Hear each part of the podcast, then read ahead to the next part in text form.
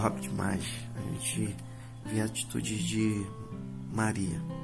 Ela ungiu o Rei Jesus de forma a demonstrar sua gratidão, o seu amor e o seu carinho. Top demais, preparando para o momento do seu sepultamento, mas de uma certa maneira também preparando para a vida. João capítulo 12, a partir do versículo 12.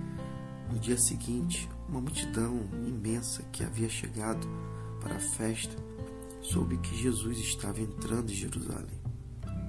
Eles tiraram ramos de palmeiras, saíram para encontrá-lo, aclamando: Hosana, bendito é ele que vem em nome de Deus. Sim, o Rei de Israel.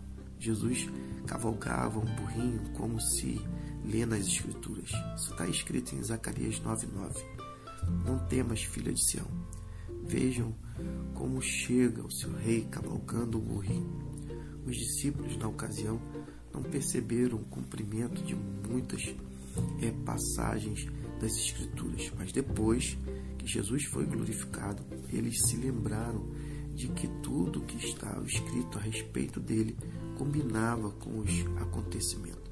A multidão que havia estado com Jesus quando ele chamou Lázaro do túmulo, levantando dos mortos, estava ali, relatando o que tinha presenciado. Foi por, por espalhar a notícia desse último sinal de Deus que a multidão cresceu e se transformou num grande desfile de boas-vindas. Os fariseus, como sempre, olhando a cena, protestaram: está fora de controle e todos vão atrás dele. Sim, a chegada do Rei Jesus. Que top! Que lindo é ver aquela multidão se rendendo. E eles se renderam ao ato de Deus através do próprio Cristo, que for a ressurreição.